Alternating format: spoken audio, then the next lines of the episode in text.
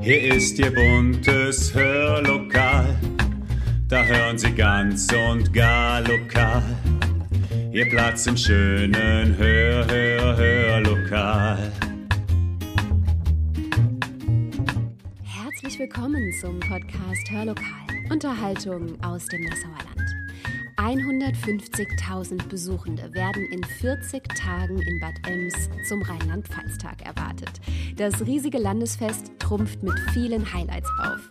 Was uns zwischen dem 16. und 18. Juni Großartiges erwartet, das konnten wir auf der Pressekonferenz mit Ministerpräsidentin Malu Dreyer und im Anschluss im Interview mit den wichtigsten Köpfen des Landesfestes erfahren. Und gleich auch Sie. Viel Spaß!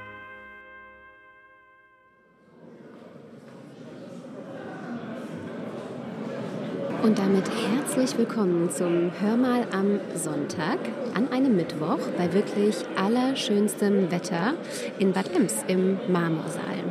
Die Sonne, die wünschen wir uns auch für das Wochenende vom 16. bis zum 18. Juni. Dann nämlich, wenn in Bad Ems zum zweiten Mal nach 2005 der Rheinland-Pfalz-Tag stattfindet.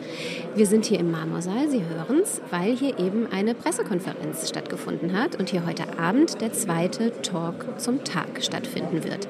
Eine Veranstaltung, bei der sich alle Interessierten über die Planungen und alles rund um den Rheinland-Pfalz-Tag informieren können.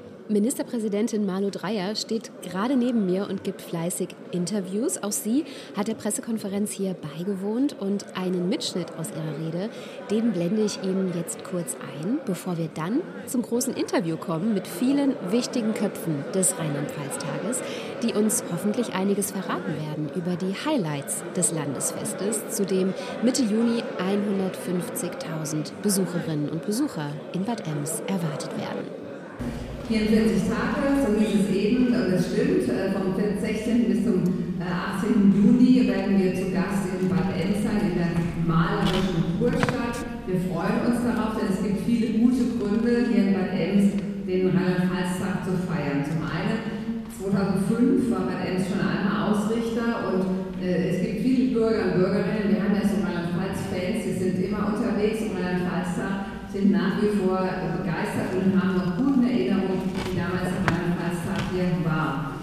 Ems ist seit 2021 Teil des UNESCO-Welterbes Great Spa Towns of Europe, also eine ganz besondere Auszeichnung. Und äh, in Bad Ems haben wir, kennen wir alle, den jährlich den größten Blumenkorso Deutschlands, der sicherlich äh, zumindest äh, die wunderbaren Blumen dann auch eine Rolle spielen beim Rheinland-Pfalz-Tag.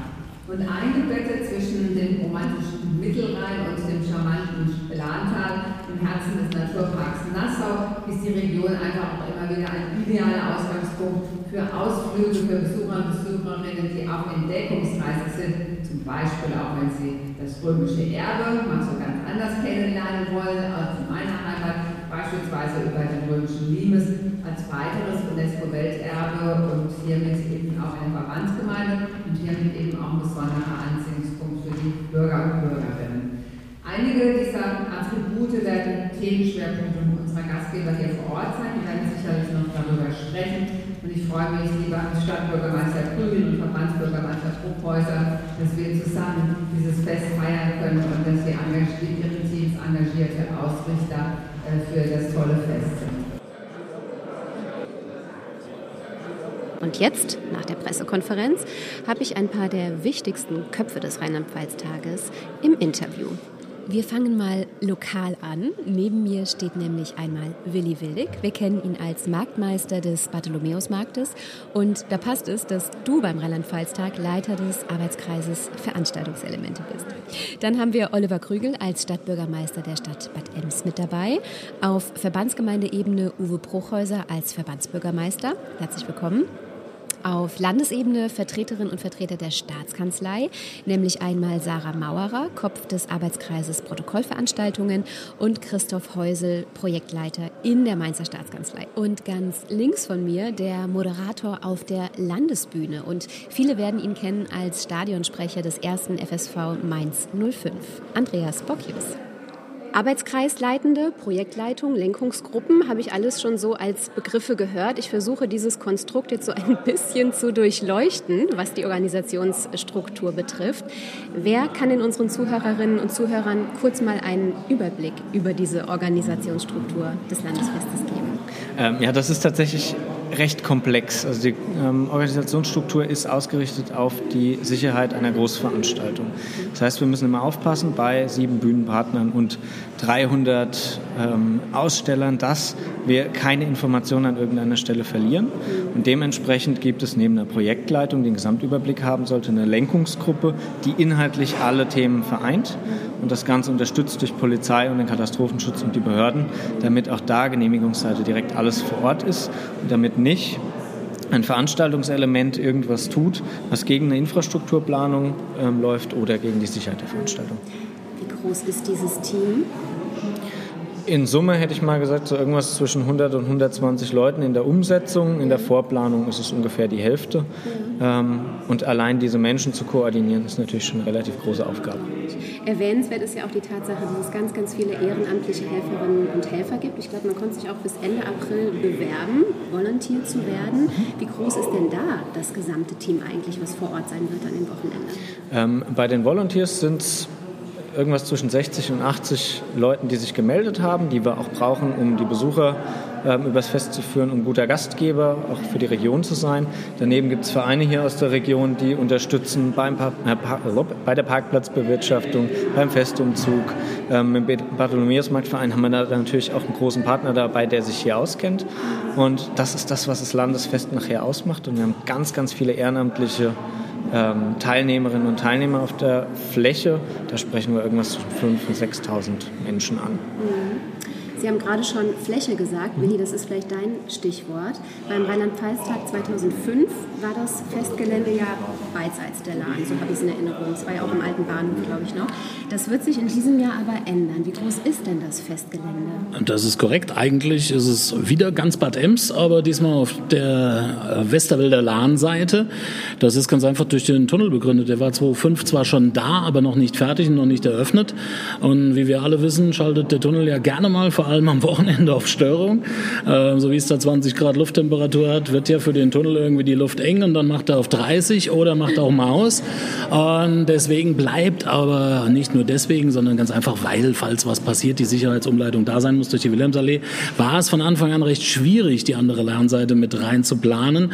Aber da ist ja heute auch, Stichwort Juli und RPR, äh, damals an der Zentrale, da war zwar schon die Zentrale, die steht ja seit 1903 da, aber der Lidl war noch noch nicht offen. Der Rossmann war noch nicht drin und der Lohner noch nicht eingezogen. Da wusste man noch gar nichts davon. Diesen Parkplatz jetzt schon mal eine Woche vorher lahmzulegen, völlig undenkbar, abgesehen von der Verkehrssituation. Das Einzige, wo wir auf die andere Lahnseite gehen, ist mit dem Festzug und da steht dann die Ehrentribüne drüben neben dem Quellenturm und wir fahren dann entgegengesetzt der Blumenkorso-Strecke, für die, die sich auskennen, auf der anderen Lahnseite zurück.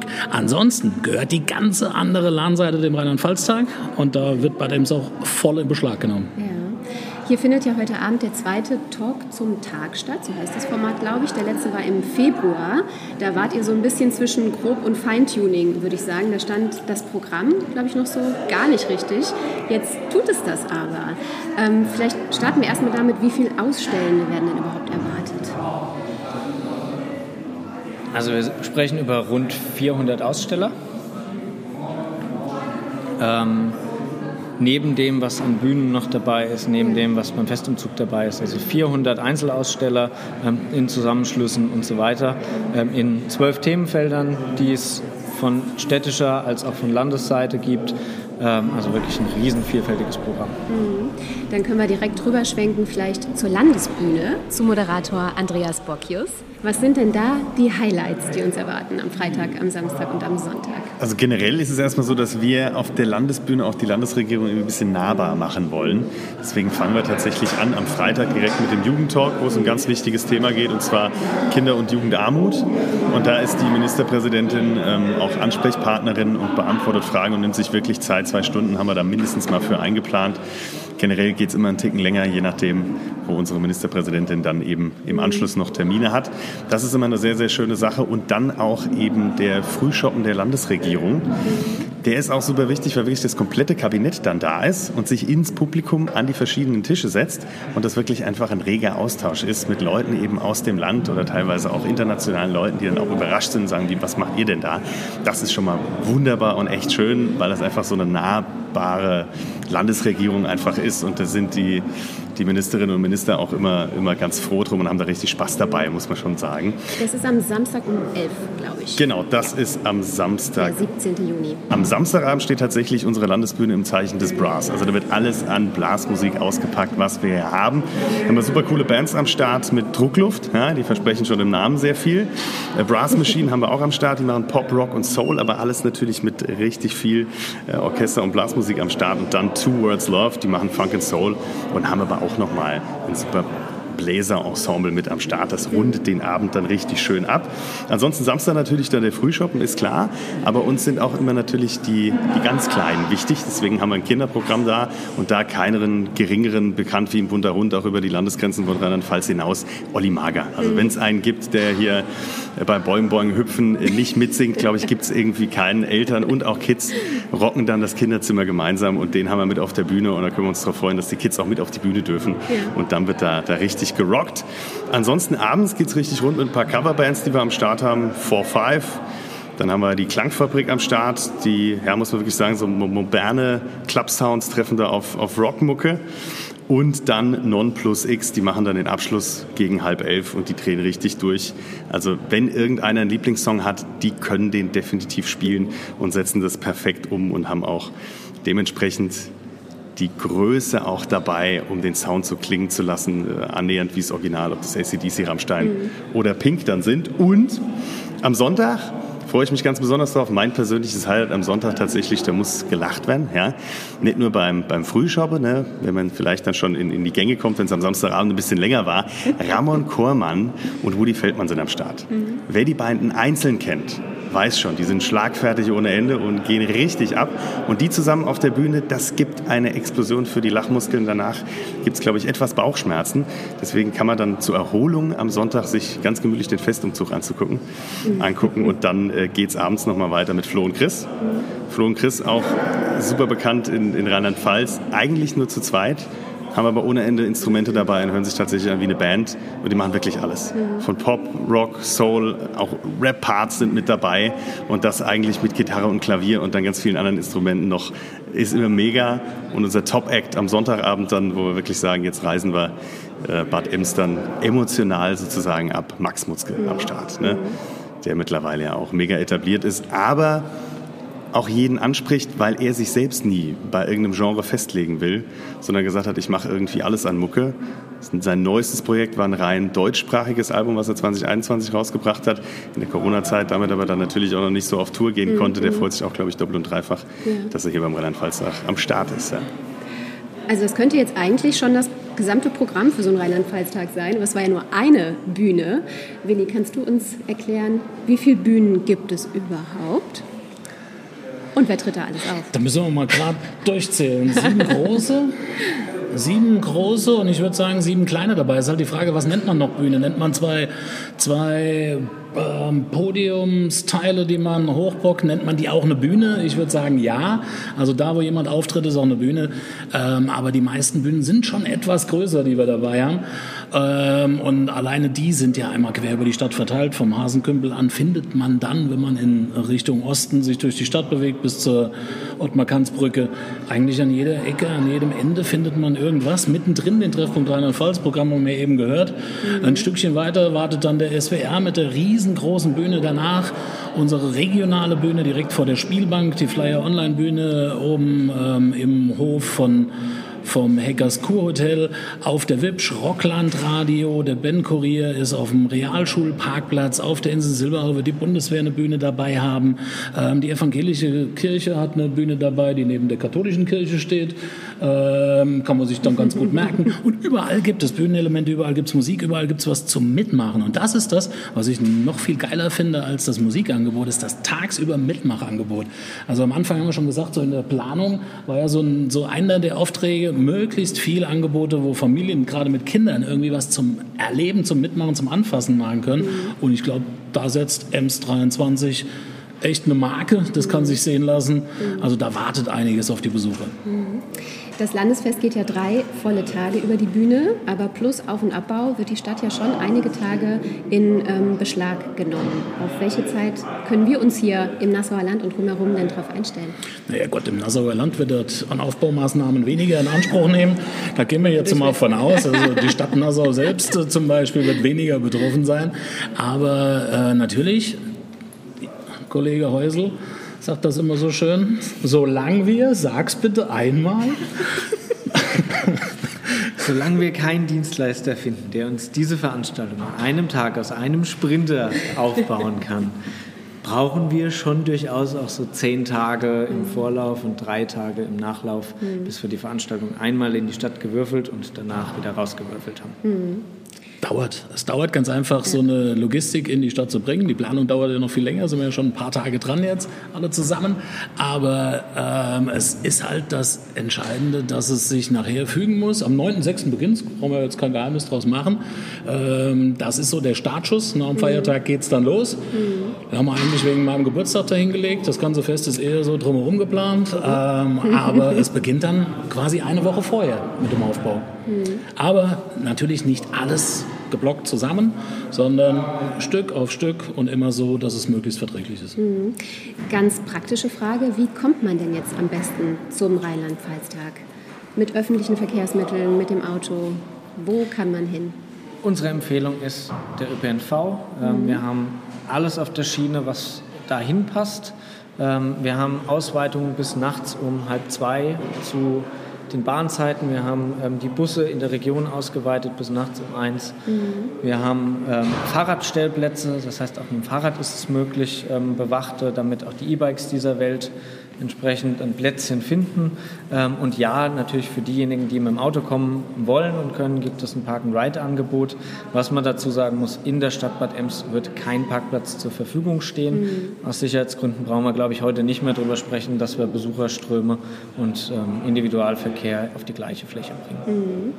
Zum Abschluss die Frage, es geht ja jetzt so ein bisschen in die heiße Phase, 44 Tage. Und ich hatte das Gefühl, äh, Willi, als Frau Dreier sagte, wir sind super im Plan, hast du hinter mir irgendwie kurz geatmet, ein bisschen lauter. Ich weiß nicht, vielleicht habe ich es auch nur so wahrgenommen. Nee, das liegt einfach nur an den, an den Kilos auf den Rippen und den Temperaturen draußen. Nö, nö, da hat die Ministerpräsidentin voll ins Schwarze getroffen. Wir sind im Zeitplan. Es ist mitunter etwas fordernd, der Zeitplan. Aber so muss es ja jetzt auch sein. Also wenn es jetzt nicht die heiße Phase ist, wann dann? Das ist bei jedem Fest, dass es irgendwann einmal da kannst du noch so gut planen. Irgendwann stellst du fest, dass du irgendwas noch hättest besser vorher anpacken müssen und dass sich noch was fügt, was dann doch ein bisschen anders wird. Aber insgesamt ist das so ein geiles Team und da geht von mir einfach mal wirklich ein Danke in Richtung Mainz, das Team, was davon Mainz das eigentlich bis jetzt jedes Jahr gemacht hat und dann zukünftig zwei Jahres, zweijährlich weiterführt. Das ist schon echt eine geile Truppe, die hier nach Bad Ems gekommen ist. Ähm, Und es hat sich so meiner Meinung nach echt gut zusammengefügt. Da kann man arbeiten, das macht auch echt Spaß.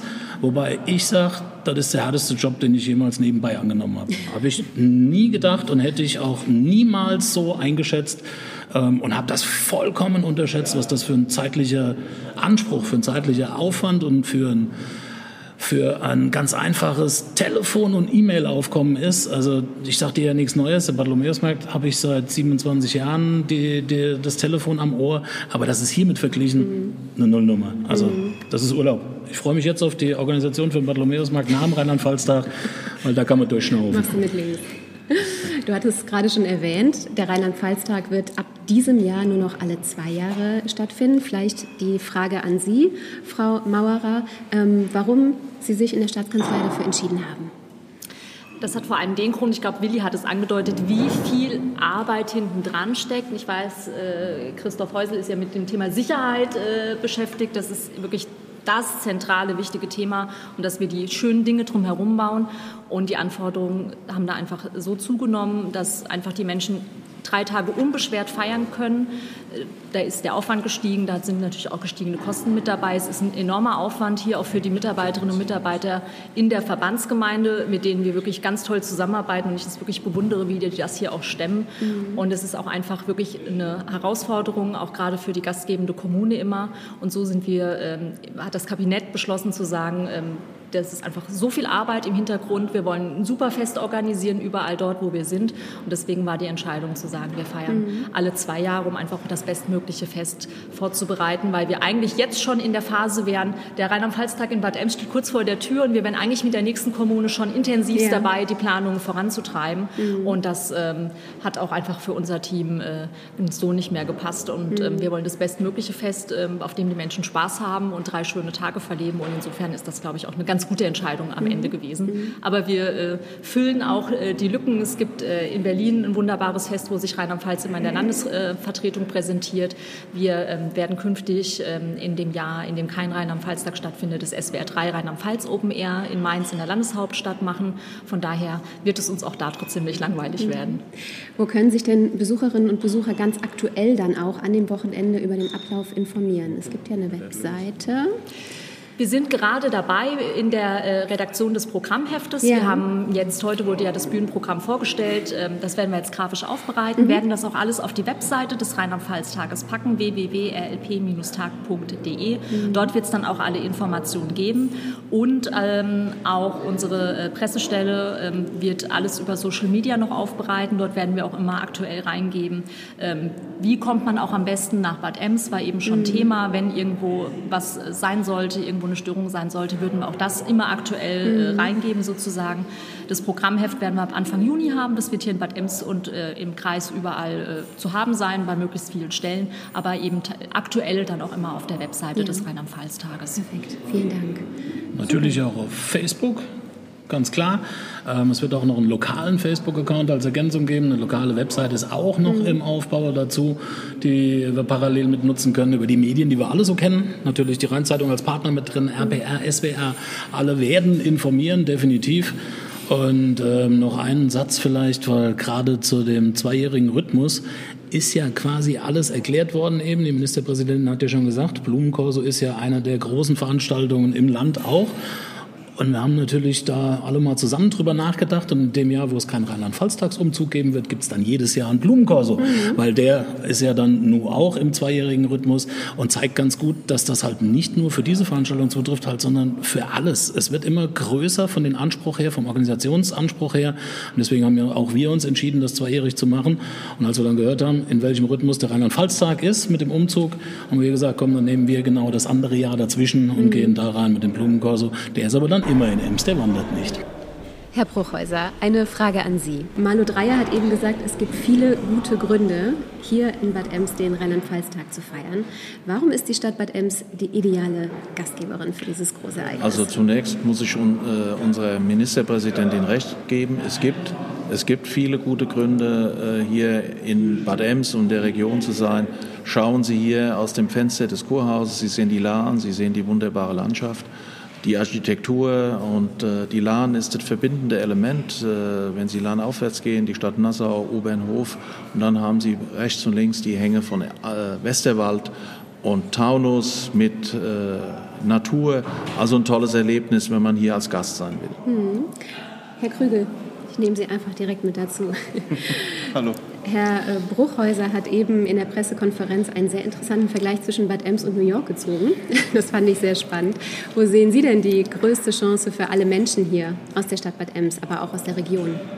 Also ich glaube, äh, Bad Ems und New York, da fehlen ein paar Euros oder Dollars äh, in den Kassen. Den Spaß habe ich auch in Richtung Ministerpräsidentin gemacht mit einem Augenzwinkern, weil wir natürlich auch die Unterstützung immer brauchen, auch von Ebene der Landespolitik ähm, nicht nur was äh, Fördermittel angeht oder finanzielle Dinge, sondern auch so ein bisschen äh, die mentale Unterstützung für unsere Projekte, die wir hier in der Region haben. Mhm. Und ich glaube schon, dass das ein guter äh, Aufschlag ist für uns, hier Werbung zu machen, uns drei Tage von der besten Seite zu präsentieren. Mhm. Und ähm, die Chance sollten wir auch nutzen. Mhm.